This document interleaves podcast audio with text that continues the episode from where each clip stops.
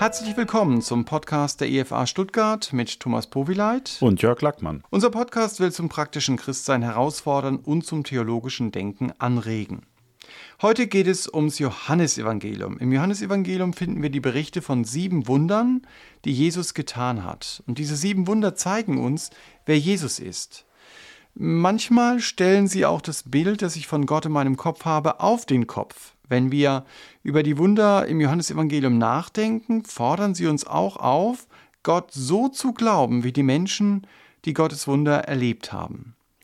Wir schauen uns in diesem Podcast die Wunder aus der Vogelperspektive an. Aber uns wird auch wichtig sein zu entdecken, wie können wir die grundsätzlichen Aussagen, um die es geht, auch in unserem persönlichen Gespräch mit Nichtchristen über den Glauben verwenden. Die Evangelien berichten ja über viele Wunder, die Jesus getan hat. Und im Johannesevangelium werden nur sieben Wunder erwähnt. Jörg, warum beschränkt sich Johannes auf diese sieben Wunder? Es gab doch viel mehr. Er hat eine bewusste Auswahl getroffen und das auch so uns kundgetan. In Johannes 20, Vers 30 bis 31 steht nämlich, noch viele andere Zeichen tat Jesus vor seinen Jüngern, die nicht geschrieben sind in diesem Buch. Diese aber sind geschrieben, damit ihr glaubt, dass Jesus der Christus ist, der Sohn Gottes, und damit ihr, weil ihr glaubt, das Leben habt in seinem Namen. Mhm. Also er sagt ganz klar, es gibt noch viele andere Wunder, die sind in den anderen Evangelien ja auch berichtet und darüber hinaus gab es, glaube ich, noch einige mehr.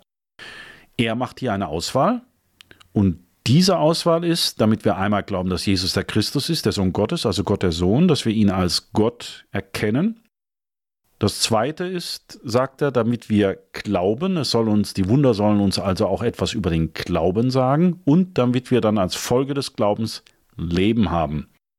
Das sind seine drei Ziele. Also Jesus als Gott, äh, die Wunder sollen uns etwas über den Glauben sagen und was das für unser Leben bedeutet. Mhm. Und das würde ich jetzt gerne einfach mal als Überblick machen. Wir können natürlich bei den Wundern nicht ins Detail gehen, aber so, wie gesagt, diese Vogelperspektive da. Mhm. Also das heißt, wir haben verstanden, Johannes wählt aus, weil er diese Schwerpunkte hat, die mhm. du erwähnt hast.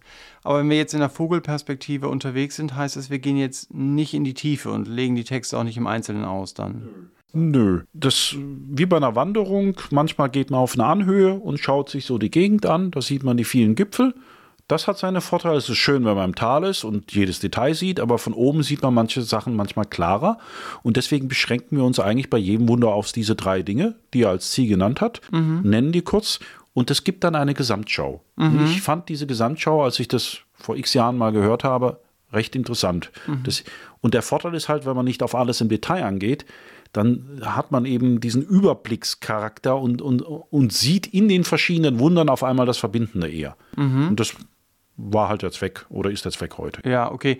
Also du hast jetzt auch häufiger von Wundern geredet. Ja. Wenn ich in das Johannesevangelium hineinschaue, dann redet Johannes selber ja von Zeichen. Mhm. Äh, ist es jetzt zufällig oder, oder warum nennt der Johannes die Wunder Zeichen und nicht einfach Wunder, wie die anderen das auch machen? Ja, weil es für ihn, also es gibt drei Ausdrücke vielleicht, um, äh, um das zu sagen, für Wunder im Neuen Testament. Einmal Wunder, das zeigt das Übernatürliche. Also etwas passiert, was ja, normalerweise nicht. Was nicht zu den Naturgesetzen passt, mhm. was nicht dem normalen Ablauf der Welt entspricht. Das ist ein Wunder, das ist dieselbe Definition damals, wie wir heute haben. Es unterscheidet sich da nicht. Dann gibt es einen zweiten Begriff, Machttaten oder Kräfte. Das lesen wir manchmal in den anderen Evangelium.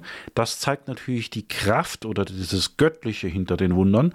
Und der dritte Begriff, den hier Johannes, ich glaube, ausschließlich oder fast ausschließlich benutzt, ist Zeichen. Mhm. Wie ein Verkehrsschild, das weist auf etwas anderes hin. Mhm. Und er hat ja auch gesagt, diese Wunder weisen darauf hin, dass Jesus Gott ist. Und deswegen nennt er sie eben immer Zeichen. Mhm. Ich habe halt Wunder gesagt, weil es so das Übliche ist, ja. was man dazu immer sagt.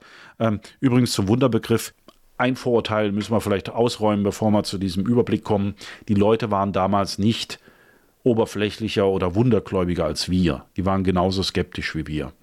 Das wird ja denen gern unterstellt, ach, die sind leichtgläubig, glauben ja alles. Nein, zum Beispiel Zacharias, als der Engel ihm im Tempel, erschien und hat gesagt, du wirst einen Sohn bekommen, hat er gesagt, wird nicht sein, ja. Ich bin viel zu alt. Ja. ja. Meine ja. Frau ist über das Klimakterium hinüber, das geht nicht. Mhm. Und zur Strafe wurde ihm dann die Sprache weggenommen. Also er war da skeptisch. Genauso bei dem Blindgeborenen, da kommen wir nachher hin, den Jesus geheilt hat, haben die Pharisäer erstmal ihn befragt. Was ist denn wirklich Tatsache? Haben die Eltern befragt und andere. Also es war, sie wussten schon, dass das außergewöhnlich ist und sie waren nicht so leichtgläubig nach dem Motto, früher hat man ja Mythen gehabt und Legenden und hat alles Mögliche geglaubt. Man konnte ihm was vom Pferd erzählen. Mhm. Die waren genauso skeptisch wie heute. Mhm. Das ist ein Vorurteil, das wir über die da Menschen damals haben. Mhm. Aber die Zeichen, die wir jetzt sehen oder die Wunder, die sind ja wirklich passiert. Wenn wir jetzt von der Anhöhe mal runterschauen, mhm. was sehen wir denn, wenn wir jetzt ins Johannesevangelium hineinschauen? Gehen wir zu Wunder Nummer eins. Das wurde auch nummeriert. Also die ersten zwei Wunder wurde gesagt, das ist das erste Wunder, das ist das zweite Wunder. Mhm. Das ist also jetzt das erste Wunder, das überhaupt getan wurde. Finde ich sehr interessant. Jesus kommt mit seinen Jüngern auf eine Hochzeit, Feier, schönes Essen, guter Wein, der Wein geht aus. Problem natürlich für die Gastgeber. Mhm. Und Jesus hat ihnen nun geholfen und Wasser zu Wein verwandelt. Das ist nichts Unnatürliches. Jede Weinrebe verwandelt Wasser in Wein, bloß halt nicht in dem Tempo. Also ist es natürlich schon übernatürlich, aber nicht ja. unnatürlich, ja? Mhm. Übernatürlich, aber nicht unnatürlich. Was sehen wir da? Wir lernen über Jesus, er hat Macht über die Natur. Welches Bedürfnis erfüllt er? Das finde ich ganz interessant wir denken ja oft, oder übers Christentum wird oft gesagt, ja, Gott nimmt uns die Freude. Das allererste, das er Wunder, Wunder, das er macht, ist, er gibt uns Freude, nämlich die des Festes wieder. Und im Leben ist es oft so, früher oder später geht einem der Wein aus. Und wenn ich das bildlich benutze, Jesus will uns diese tiefe Freude geben. Mhm. Und der dritte Punkt war ja auch immer über Glauben, was Johannes wichtig war. Was lesen, lesen wir her? Hier, die Jünger sahen und sie glaubten. Mhm. Also sehen ist Glauben. Mhm. Ja, das ist so das erste Wunder, diese drei Punkte. Wer ist Jesus? Macht über der Natur. Was sagt es uns über unser Leben? Gott gibt uns Freude, auch wenn der Wein ausgeht. Und sehen ist Glauben. Mhm. Das okay. war schon für den Überblick. Das war schon. Ja. Das war eben das erste Wunder. Äh, finde ich spannend, dass da Wein oder Wasser zu Wein gemacht wird. Wein also man ja, hätte sich sonst irgendwas ausgedacht, sozusagen, aber das ist wichtig, das zu sehen. Und du sagst, es wird ja nummeriert. Dann gibt es ein zweites Wunder. Was ist das zweite Wunder? Wunder Nummer zwei war die Heilung des Sohnes von einem Beamten. Also der war todkrank der Beamte kam äh, zu Jesus in einen anderen Ort. Und was halt hier interessant ist, Jesus heilt ihn über die Entfernung hin. Das ist, wenn du an Gott glaubst, nichts Besonderes, weil wenn er natürlich Gott ist und heilen kann, dann kann er auch über Entfernung heilen. Aber wenn du jetzt kritisch bist, ist es natürlich ein Unterschied, ob du in irgendeine Veranstaltung gehst und da eine Massensuggestion ist und einer dich berührt und du dann nach hinten umfällst und dann geheilt wirst und was fühlst, oder ob über Kilometer dein Kind, das ja schon gar kein Bewusstsein mehr hat, geheilt wird. Das ist eine andere Qualität. Mhm. Und das zeigt uns Johannes hier. Er ist durch die Entfernung nicht begrenzt. Ihn mhm. kann gar nichts begrenzen. Und wir sehen hier, wie er eine Familie wiederherstellt. Sonst wäre ja dieser Sohn gestorben. Er ja. stellt Familie wieder her, das ist ihm wichtig. Und was hier interessant ist über den Glauben, was wir hier lernen, es ist besser ohne Sehen zu glauben, weil der Beamte hat geglaubt aufgrund seines Wortes. Er hat nichts gesehen. Mhm. Wie man das übrigens jetzt verwenden kann für Evangelisation ist, dass man bei diesen Bedürfnissen anfängt. Zum Beispiel, du redest mit einem und dem geht es total schlecht in der Familie und was würde man für sein krankes Kind nicht alles tun? Mhm. Und dann kannst du sagen, oh, da war in der Bibel auch mal einer, der ist für sein krankes Kind extra Kilometer gelaufen und dann ist er Jesus begegnet und das war das. Mhm. Oder du hast jemanden, dem fehlt die Zufriedenheit im Leben und dann kannst du sagen, es ist interessant. Jesus ist, Gott ist keiner, der uns die Zufriedenheit nehmen will, sondern das allererste Wunder, das er mal getan hat, da hat er äh, ein Hochzeitspaar aus seiner Patsche geholfen und, mhm. und, hat es geschafft, dass die wieder Freude hatten auf dem Fest durch den Wein. Mhm. Dann fragen die, was, Wein, Alkohol, geht das überhaupt als Christ? Mhm. Das sind so Anstiegspunkte, wo man dann über diese Wunder, weil die ja immer was sagen über Gott, über uns als Menschen, über den Glauben, dann auch evangelistisch reden kann. Mhm. Das ist nämlich, ein, ich habe es mal als evangelistisches Konzept kennengelernt. Ja, schön. Es ist einfach so, dass diese Dinge ja wirklich passiert sind. Ja. Das ist wichtig. Ja. Und dass wir einfach ein Stück weit oder du jetzt fragst, was lerne ich aus diesem Wunder? Genau. Und ich fand es super, dass du erst einmal das Ziel des Johannesevangeliums vorgelesen hast, um deutlich zu machen, Johannes hat da bewusst eine Verkündigungsbotschaft mit eingebaut. Also nicht nur, dass ich ein Wunder wahrnehme, sondern er hat es dann ja, wenn man das Johannesevangelium liest, auch sehr oft mit geistlichen Wahrheiten verknüpft. Also dieses Wunder bringt ja dann im Grunde genommen geistliche Wahrheiten nochmal so richtig vor Augen. Jetzt haben wir die ersten zwei angeschaut. Das dritte Wunder, was Der, würdest der du dazu Lama sagen? am Teich Bethesda, Johannes 5. Ich sage jetzt die Kapitel vielleicht dazu. Also ähm, Johannes 4 war Heilungssohn des Beamten, Johannes 2 Wasser in Wein, Johannes 5 jetzt die, der Lama am Teich Bethesda. Bei dem war so, der war 38 Jahre lang schon, konnte er sich nicht bewegen, querschnittsgelehnt, wie auch immer. Auf jeden Fall lahm, also Beine konnte er nicht bewegen. Und wir sehen hier, Jesu Macht ist nicht begrenzt durch die Zeit. Mhm.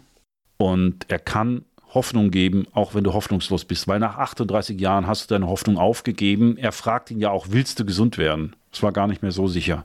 Er musste ihm dann nochmal vergewissern. Ja. Er lag da zwar an diesem Teich, um geheilt zu werden, aber ob er innerlich wirklich noch so richtig dran geglaubt hat, er war einfach hoffnungslos. Und Gott kommt in unsere Hoffnungslosigkeit hinein. Er ist nicht begrenzt durch die Zeit und, und kann auch da heilen. Ist wieder eine Heilung. Und was interessant ist, die Juden lehnen Gott trotzdem ab, weil er anders ist, als sie sich vorstellen. Also man kann sehen und trotzdem nicht glauben, Mhm. weil eben bestimmte Vorstellungen dagegen stehen. Mhm. Das lernen wir da wieder über den Glauben. Ja, aber es ist vor allen Dingen ein Wunder, wie du sagst, für die Hoffnungslosen. Ja, ne? genau. Dass man also wirklich weiß, hey, es gibt Hoffnung, auch wenn du 38 Jahre lang krank sein solltest. Jesus kann eingreifen in deine Mhm. Das Situation. ist für ihn keine Begrenzung. ja, Und das nächste, da wird es auch verknüpft dann mit diesen geistlichen Dimensionen, was du eben gesagt hast, ist Johannes 6, die Speisung der 5000. Jesus hat gepredigt. Es ging sehr lange. Sie waren in einer sehr weit abgelegenen Gegend, wo kaum jemand gelebt hat. Einfach vom Platz her ganz gut bei den vielen Leuten. Und dann brauchten die was zu essen. Und dann hat er die Jünger gefragt, ja, gibt, oder ihnen gesagt, gebt ihnen zu essen. Ja, einer kam auf die grandiose Idee, dass er mal geguckt hat, was haben wir denn so an Ressourcen? Und dann waren da fünf Fischbrötchen. ja, aus dem genau. Norden. Also fünf Brote, zwei Fische, die waren ein bisschen größer, fünf Fischbrötchen. Und dann hat Jesus dieses Brot genommen, ge ge gedankt, ist gebrochen und dann hat er es vermehrt, vermehrt, vermehrt, also ein, ein Vermehrungswunder, übernatürlich natürlich. Und dann hatten alle Menschen genug zu essen. Am Ende waren sogar zwölf Körper übrig. Mhm. Also hat mehr gemacht, als überhaupt gebraucht wurde. Und er ist nicht begrenzt durch unsere Ressourcen. Egal wie wenig wir haben, Gott kann natürlich trotzdem daraus was, draus was machen. Er ist ja Gott. Mhm. Und was ist so ein Bedürfnis, das dahinter steckt, wo man auch im Gespräch mal wo anknüpfen könnte? Das ist eine echte und eine andauernde Befriedigung, weil es geht ja nicht nur ums Brot, wie wir nachher sehen, Genau. sondern auch um tiefere Tiefere Erfüllung, ja. Genau, ja. Was hier interessant ist, sie wollten ihn ja zum König machen und es steht eindeutig drin, naja, damit sie mehr Brot kriegen. Also man kann auch glauben aus selbstsüchtigen Gründen und das ist dann kein richtiger Glaube. Das lernen wir hier auch über den Glauben. Das ist so eine zweischneidige Sache mit den Wundern. Ist ja toll, was Gott alles machen kann, aber wenn man das nur für sich so benutzen will, Gott, da ist Gott natürlich nicht verfügbar. Und das ist eben dann auch die Botschaft, die Johannes rüberbringen Mhm. will. Ne? Das ist sehr wichtig bei den Zeichen, dass sie eine Botschaft transportieren wollen im Blick auf den Deswegen Glauben. Zeichen und Ja. nicht Wunder genannt bei Genau. Johannes. Wobei gerade diese Speisung der 5000, die ist ja dann wirklich in allen Evangelien vertreten. Also Ja. da sind die, ja, die Evangelisten wirklich von, vom Heiligen Geist angewiesen gewesen, dass jeder es dokumentiert, weil das eben so einzigartig war. Mhm. Was aber auch einzigartig ist, ist natürlich das nächste Wunder, ne, dass Jesus auf dem Wasser geht, oder? Ja, das schließt ja gleich dran, dran an, auch Johannes 6 wieder. Jesus ist noch eine Weile äh, zurückgeblieben, die Jünger sind schon mal vorgerudert, er geht nachts auf dem See, will vorbeigehen. Das ist ein Detail, das mich immer wieder etwas irritiert, aber er will vorbeigehen. Und ähm, es ist ein Sturm. Und da geht es natürlich um Sicherheit, um Schutz. Die haben Angst, in diesem Sturm unterzugehen und Jesus hat den Macht, die Macht über die Elemente. Er gebietet dem Sturm und es wird still. Ganz still. Sofort. Ja. Mhm. Und egal, wel- welche Stürme es in unserem Leben gibt, wenn ich das jetzt mal übertrage, Gott kann die still machen. Mhm. Er ist über den Elementen und über all den. Und äh, wir sehen auch Glauben. Die Jünger waren ja schon gläubig, die, sind ihm nachgefolgt, in dem Sinn auf jeden Fall. Befreit einen nicht vom Problem. Das ist auch eine Lektion. Richtig. Also dieses ja. von wegen, ja, du bekommst alles oder du hast dann Brot ohne Ende. Gleich so. danach kamen die Probleme. Davon sind wir nicht befreit, aber wir haben Sicherheit und Schutz. Er ist in den Stürmen unseres Lebens anwesend. Und da ist dann gleich diese Botschaft danach, als er in der Synagoge in Kapernaum war, er ist nicht nur das Brot von der Vermehrung vorher, das physische, was man essen kann, sondern er ist das Brot des Lebens. Mhm. Also dass, dass unsere geistige Bedürfnisse, unsere Schuld und unsere seelischen Bedürfnisse, mhm. all das, das befriedigt. Und damit vergleicht Jesus sich ja dann direkt ja, nach genau. dem Wunder. Genau. Und das ist dann ein Zeichen auf ihn eben als die Quelle des Lebens. Mhm. Kann man da sagen. Also wenn ich die Verkündigungsabsicht der Wunder nochmal kurz zusammenfasse, Zunächst begegnet Jesus dann den Bedürfnissen nach Freude, nach Hoffnung, nach Zufriedenheit, Sicherheit und Schutz. Mhm. Dann wird deutlich, er hat Macht über die Natur, ähm, auch Macht über die Entfernung, über die Zeit, egal wie gering auch unsere Ressourcen sein mögen. Oder um es jetzt mit diesem Gleichnis zu sagen oder mit diesem Zeichen, äh, wie stark der Gegenwind eben ist. Ne? Ja, und das, das, das, sehen wir eben aus dieser Vogelperspektive. Das ist der Vorteil, wenn man die jetzt mhm. einnehmen. Wenn man so durchgeht, übersieht man das, aber wenn man das so zusammenfasst, merkt man, da, da ist ein richtiges Bild, das sich da mhm. entwickelt. Er ist praktisch in allen Bereichen, sieht man, er ist Gott und er kann auch in allen Be Bereichen in unser Leben hineinsprechen und auch über den Glauben. Wir haben gesehen, Sehen ist Glauben bei den Jüngern. Es ist besser, ohne Sehen zu glauben bei den Beamten. Es ist möglich zu sehen und nicht zu glauben beim mhm. Namen, die Pharisäer. Man kann aus selbstsüchtigen Gründen glauben, das ist dann kein richtiger Glauben. Und Glauben befreit einen nicht von Problemen. Mhm. Also diese Auswahl ganz bewusst so gemacht, weil die anderen Wunder wurden ja auch schon erzählt. Er ist ja der Letzte, der schreibt, um uns noch mehr über Christus zu zeigen und über das Geheimnis des mhm. Glaubens. Genau diese Wunder nochmal, über die Zeichen nochmal zu betonen, zu sagen, das will ich euch über Glauben sagen, das will ich euch über Jesus sagen. Dann kommen wir jetzt zu dem Wunder, wo ja viel diskutiert wird. Das wundert mich dann immer wieder. Mhm. So, also die Pharisäer diskutieren und holen noch jemanden und noch jemanden. Sagst du uns vielleicht auch was drüber? Johannes 9, das Heilung des Blindgeborenen. Der war ja schon vorgeburtlich blind.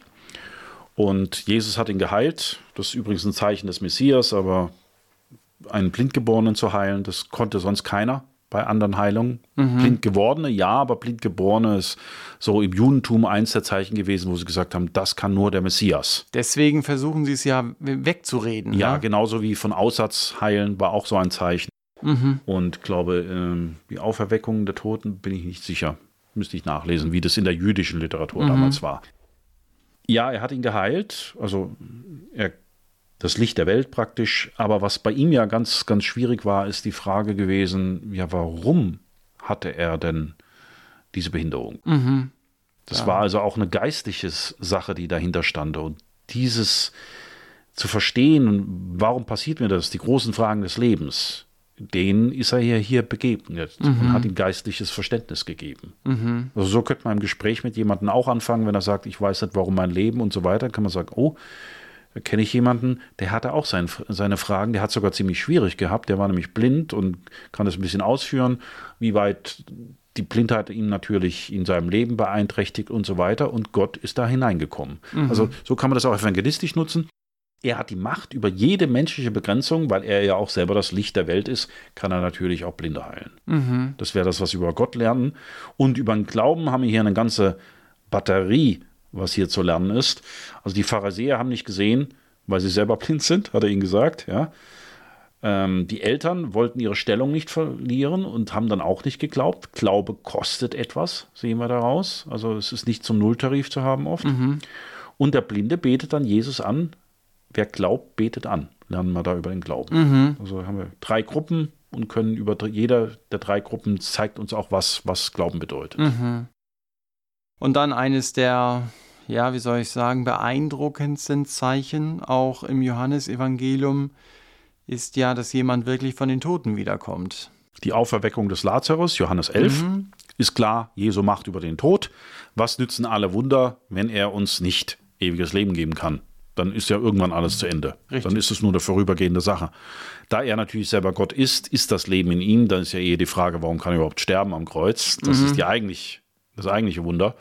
Aber da er Gott ist, hat er natürlich die Macht über den Tod und hat die Autorität über den Tod. Und das ist unser tiefstes Bedürfnis als Menschen letztendlich. Was ist nach diesem Leben? Was ist in der Ewigkeit? Und interessant, jetzt trennt sich wirklich. Viele glaubten, andere widerstanden aber richtig und melden das den Behörden sogar, die ihn dann umbringen wollen. Wir sehen, es ist auch eine Entscheidung, wie ich mich dazu stelle. Glaube ist auch eine Entscheidung. Können wir hier aus diesem Zeichen sehen. Es gibt dann übrigens noch den wunderbaren Fischzug. Wird auch manchmal von manchen als Wunder gesehen. Manche sagen, er hat es nur vorhergesehen und die Fische waren eh schon da. Ja, also das wäre dann mehr Allwissenheit als, als Wunder. Wunder, ja. Ja, das, das kann man ein bisschen hin und her. Aber insgesamt, Johannes beschränkt sich auf einige wenige. Also zwei Wunder mit Essen und Trinken. Er hat auf der Hochzeit Wasser zu Wein gemacht und hat das Brot vermehrt. Was zeigt, wie sehr Gott uns auch Feste ermöglichen will und auch uns in unserem täglichen Leben und Freude geben will. Dann haben wir drei Heilungen und dann natürlich die Auferweckung des Lazarus als krönender Abschluss und sichtbares Zeichen. Hier ist Gott, der über das Leben herrscht und uns ewiges Leben geben kann. Alles soll ja auf ihn hinweisen, nicht nur einfach als was, was er mal gemacht hat, seine übernatürlichen Fähigkeiten, sondern zum Glauben führen. Das haben wir in diesen Glaubensdingen gemerkt. Der Blinde betete ihn an, andere haben auch den Glauben zu ihm gefunden, weil sie gemerkt haben, das ist kein Mensch, das kann kein Mensch sein, er muss mehr sein.